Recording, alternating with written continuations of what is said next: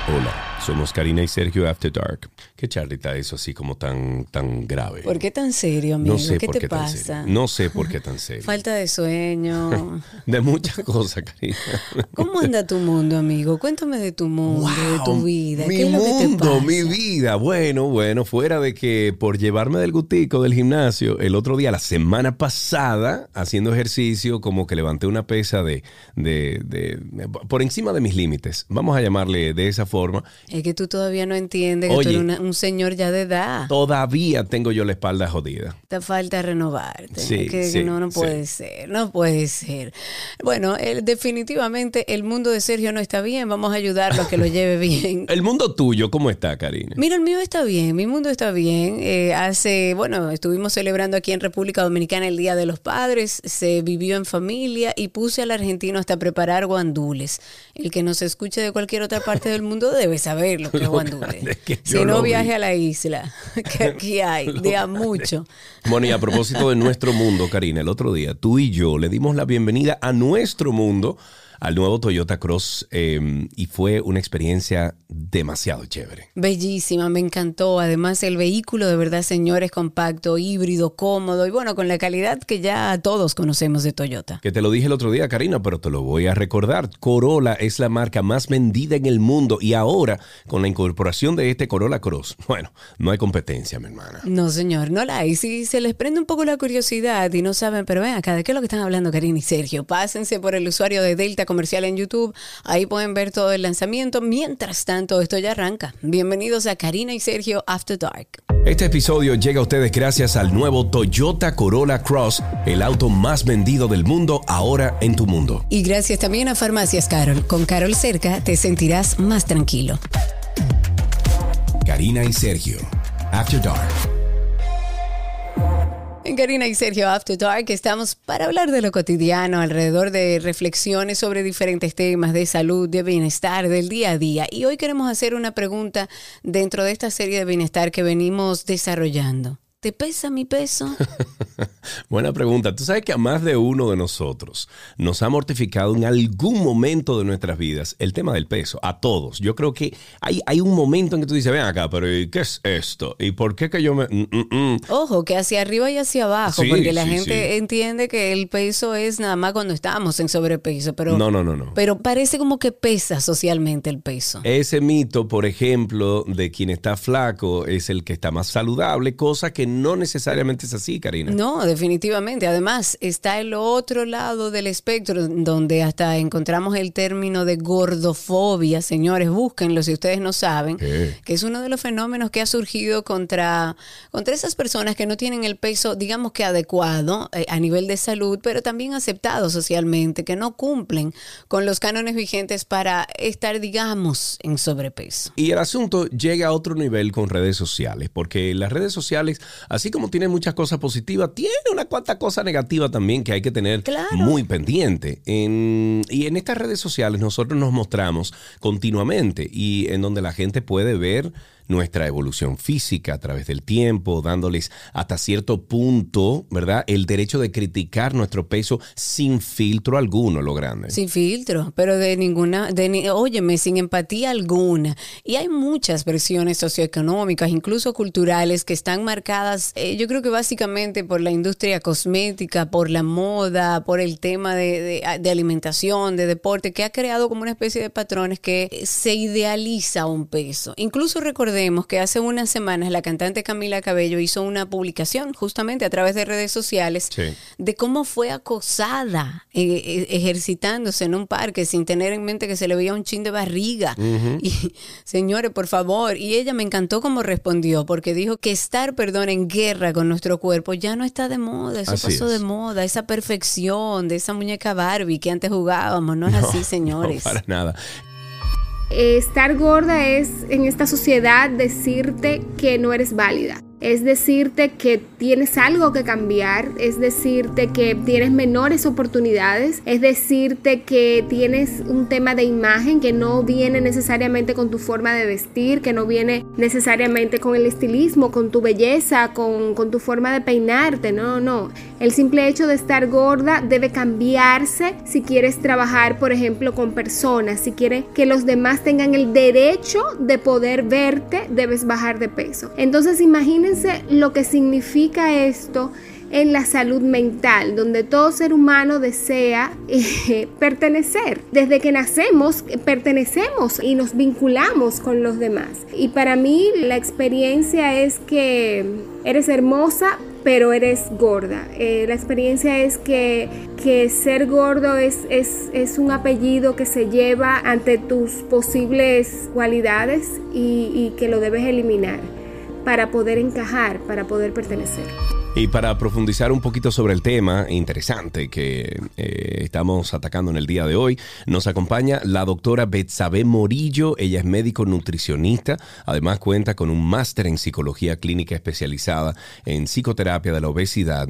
Doctora, muchísimas gracias por estar con nosotros en Karina y Sergio After Dark. Hola Karina, hola Sergio, gracias a ustedes por invitarme a hablar de un tema tan importante como es el peso hoy en día en nuestra sociedad. Empecemos por algo técnico, doctor. ¿Existe realmente el peso ideal? Bueno, mira, Karina, antes de, hablarte del peso ideal, creo que las personas que nos escuchan entiendan lo que es el sobrepeso y la obesidad que es esta acumulación excesiva de tejido adiposo que se traduce como un aumento del tejido corporal. Y el grado de obesidad se establece basado en lo que llamamos el peso ideal. Y es este peso que está indicado en las tablas que aparecen eh, basado en la población general, según los promedios del sexo, la edad y la talla. Okay. Este peso ideal, los médicos lo medimos a través de lo que es el índice de masa corporal, que es el peso de la persona traducido en kilos, dividido entre su estatura en metros cuadrados. La pregunta es, ¿realmente una tabla puede determinar mi peso? ¿Puede o no puede? Sí, exacto. Usted tiene que contestar esa porque es muy técnica para nosotros. Cuando yo digo que una tabla puede determinar mi peso, estoy entonces entregándole todo mi poder como persona a un grupo de científicos que simplemente dijeron, mira, la población promedio es esta y todos deberían pensar esto, sin tomar en cuenta mi bioindividualidad. Bueno, pero, pero doctora, eso es una, una, a ver, es una buena indicación o por lo menos... Una referencia. Exacto, es un buen mapa a seguir para luego llegar entonces a, a esos numeritos individuales, ¿no? Lo que pasa, Sergio Carlos, es lo siguiente, esas tablas están basadas en una población que no era tan diversa como somos ahora. Ahora de pronto tú encuentras un dominicano casado con un asiático sin ningún problema. O puedes encontrar a un dominicano casado con un inglés, un nativo americano. O sea que todo esto antes sí era como fácil de llegar, porque estaba en una población totalmente determinada. Por ejemplo, una de las tablas que más se utilizan para los latinos es basado en la población mexicana. Sin embargo, un dominicano no tiene ninguna particularidad eh, física o morfológica que, de la que tiene un mexicano.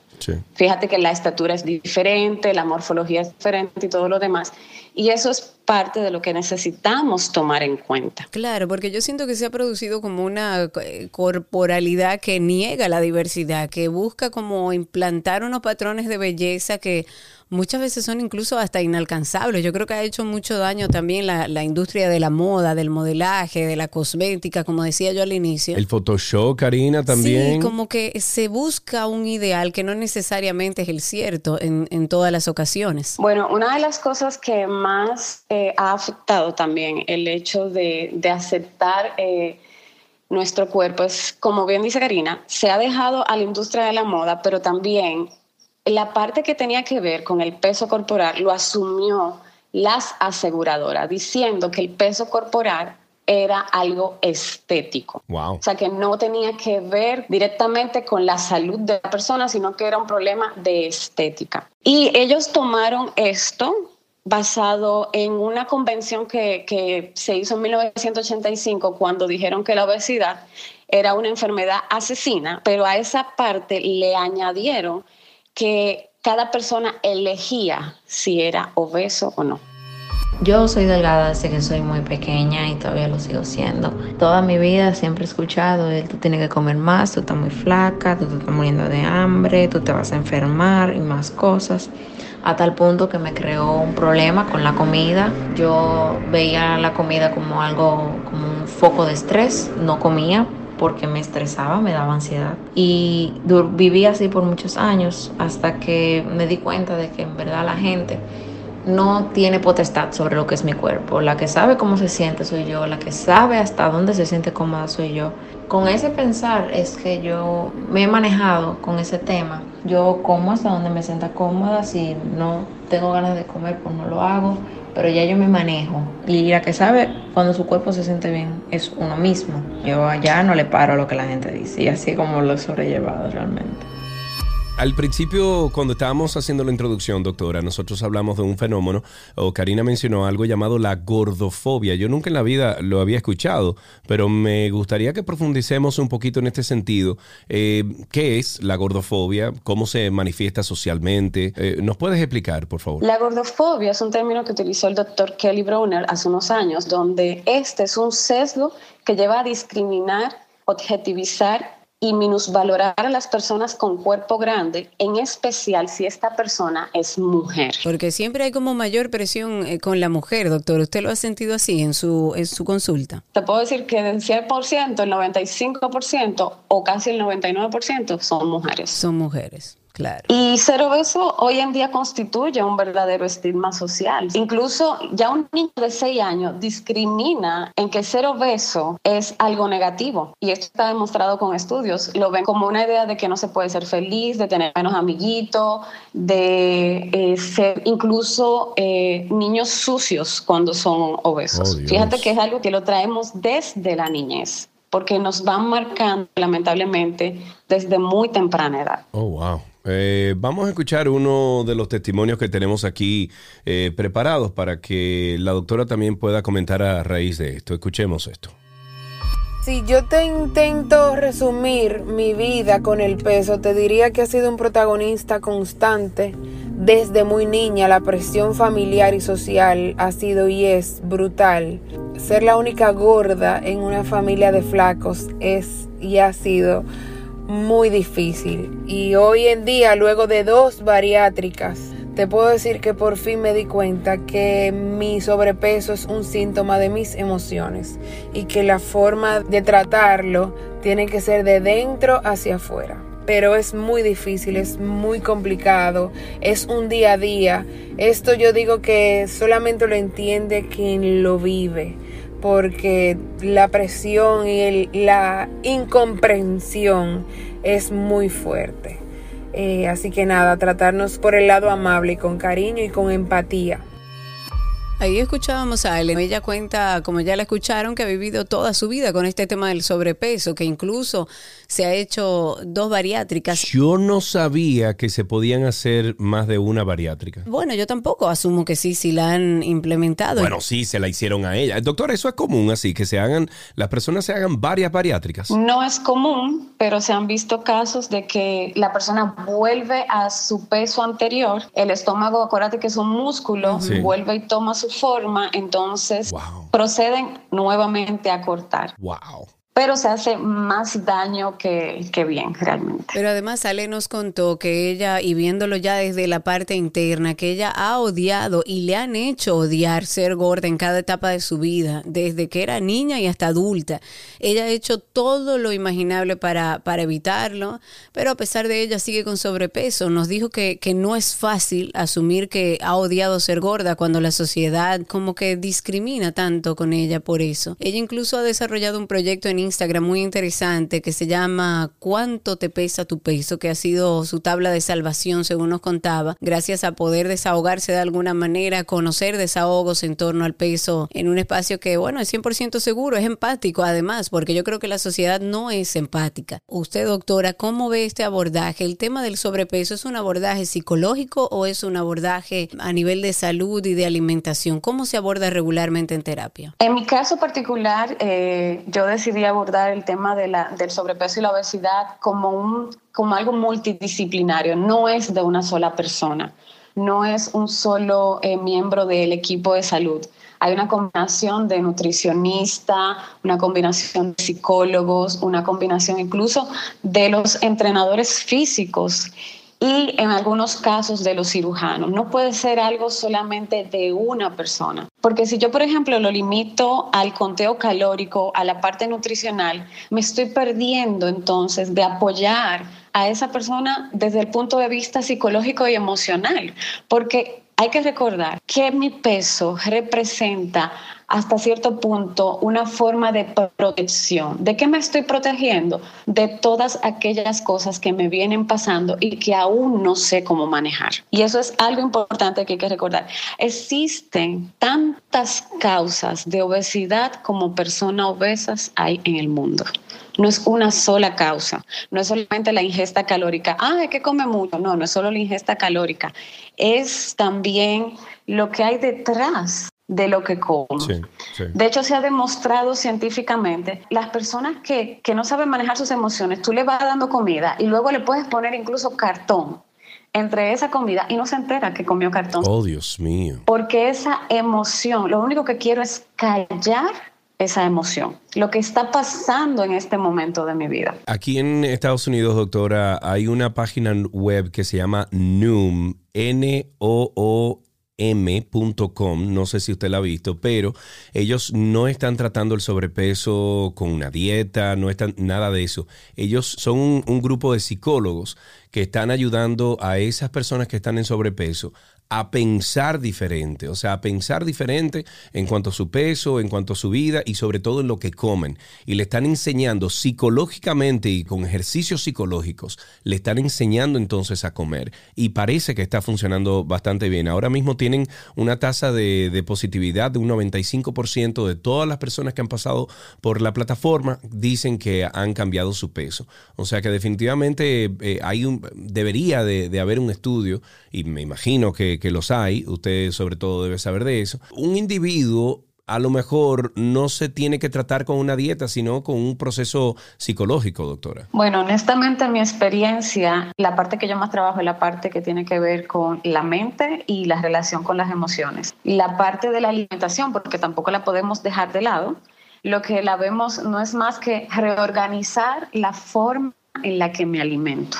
Yo uso el no utilizar la palabra dieta porque la palabra dieta está relacionada con estrés, con dolor, con restricción. Con dejar de comer. Exactamente. Y la forma en la que como también determina cómo vivo la vida. O sea, la, forma en la que yo, eh, si estoy todo el tiempo restringida, pues así mismo voy a vivir mi vida de manera restringida. Lo que hacemos es, usted tiene un plan de alimentación que simplemente te está ayudando a reorganizar tu forma de comer no va a determinar la forma eh, en la que estás viviendo la vida y vamos trabajando entonces la relación con la comida, la relación con tus emociones, cómo enfrentar las situaciones que te llevan a comer. O sea que fíjate que no es solamente un trabajo de cómete esto y esto no, sino, ok, ¿por qué estoy comiendo en la forma en la que estoy comiendo? ¿Por qué elijo este tipo de alimento? Y de verdad que es muy bonito el resultado porque las personas se dan cuenta de que hay cosas que comen que ni siquiera le gustan. Sí, sí, es así. Que terminan comiéndola porque le hacen callar una emoción o le trae recuerdos que le hacen sentir segura. Al principio también, doctora, mencionamos que no, o sea, eh, no siempre ser flaco es una señal de que estamos saludables en cuestiones de, de peso. Eh, ¿Por qué se da ese fenómeno, doctora? Cuando vemos, por ejemplo, hoy en día con el tema del coronavirus, que creo que un 72%, Karina, fue la última vez que chequeamos, de, personas eh, que estaban en sobrepeso, eras que estaban eh, mayormente cayendo con, el cuidado intensivo y los temas de, emergencia durante el coronavirus. Entonces, me surge la pregunta, doctora, también de si, si siempre se da la, la posibilidad de que una persona que, o sea, se vea flaca, está siempre en su peso o no sufre de sobrepeso o problemas de sobrepeso. No, para nada, al contrario. De hecho, a veces encontramos personas que están flacas o delgadas y de hecho tienen más comorbilidades o patologías que que una persona con obesidad. Yo me he encontrado con personas con obesidad que están perfectamente sanas, que en el sentido que lo único que, con lo que tienen que trabajar es su peso corporal. Cuando le haces estudio, te encuentras que tienen, eh, por ejemplo, todo lo que es el colesterol en su sitio. Cuando le mandas a hacer, eh, por ejemplo, pruebas más específicas, está todo bien, solo es la grasa corporal y me he encontrado con personas delgadas a las que le he hecho prueba y es como voz de alerta para todas las especialidades. Entonces, ser delgado no es sinónimo de ser sano. Y eso es algo importante que hay que recordar. Doctora, ¿qué le podemos dejar a los oyentes como clave para trabajar su peso sin que esto sea un tema traumático para ellos? Bueno, primero a las personas que quieren apoyar a un familiar en ese sentido, porque yo sé que por lo regular la familia es la que más ataca con el tema del peso, decirle, explícale a tu familiar cómo tú te sientes con relación a su situación del, con el peso, explícale cómo tú puedes apoyarle y a esas personas que están lidiando con la obesidad, con el sobrepeso. Dile también a tu familiar cómo te sientes. Explícale cómo pueden apoyarte. Comprométete, pero el compromiso hazlo contigo, no lo hagas con, con las demás personas. Tú eres la persona más importante en este momento. Y recuerda que tu peso no, no te define como persona, es solo el síntoma de algo más importante que está pasando dentro de ti y que a medida que lo vayas sanando, entonces este puede ir cambiando. Es bueno también decirle a las personas, eh, doctora, que, bueno, yo lo he visto y creo que Karina también eh, lo ha visto conmigo y creo que todos nos hemos encontrado con un caso como este, que cuando una persona em, que estuvo en sobrepeso mucho tiempo y baja de peso, hay un proceso también de adaptación psicológica que tiene que sobrellevar porque esa persona, y, yo lo he visto, se sigue viendo como, eh, como obeso y a lo mejor su autoestima no está en, las mejores condiciones, etcétera. O sea que también es bueno decirle a esas personas que busquen ayuda psicológica, ¿no? Claro que sí, claro que sí. Es como cuando cambiaste de país, ¿cómo te sentiste al principio? Uy, horrible. Entonces, es, lo mismo. Cuando cambiamos eh, de peso, incluso de forma drástica, es como mudarte de casa. Tienes que darte tiempo para adaptarte a todo este nuevo proceso, a todos los cambios, a recordar que, por ejemplo, las limitaciones que te daba el peso anterior ya no la tienes. Así que sí, es importante buscar ayuda psicológica, buscar apoyo de las personas que están a tu alrededor y darte tiempo para reconocerte en este nuevo cuerpo. Sí, es importante hacerlo. Doctora Betsabe Morillo, muchísimas gracias por esta conversación.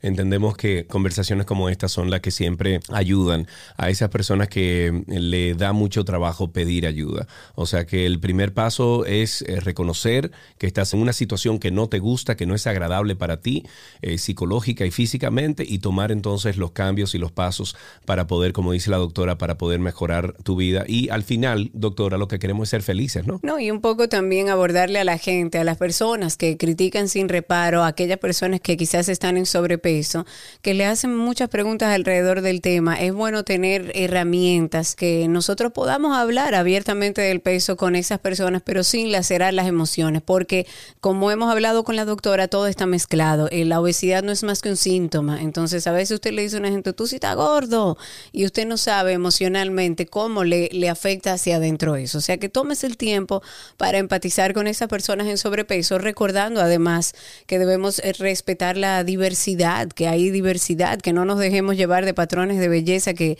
en muchos casos son inexistentes y que están trabajados digitalmente. No nos dejemos engañar. Lo que sí es que hay que priorizar la salud. Doctora, muchísimas gracias y hasta aquí Karina y Sergio After Dark. Este episodio llega a ustedes gracias al nuevo Toyota Corolla Cross, el auto más vendido del mundo ahora en tu mundo. Y gracias también a Farmacias Carol. Con Carol cerca te sentirás más tranquilo. Karina y Sergio, After Dark.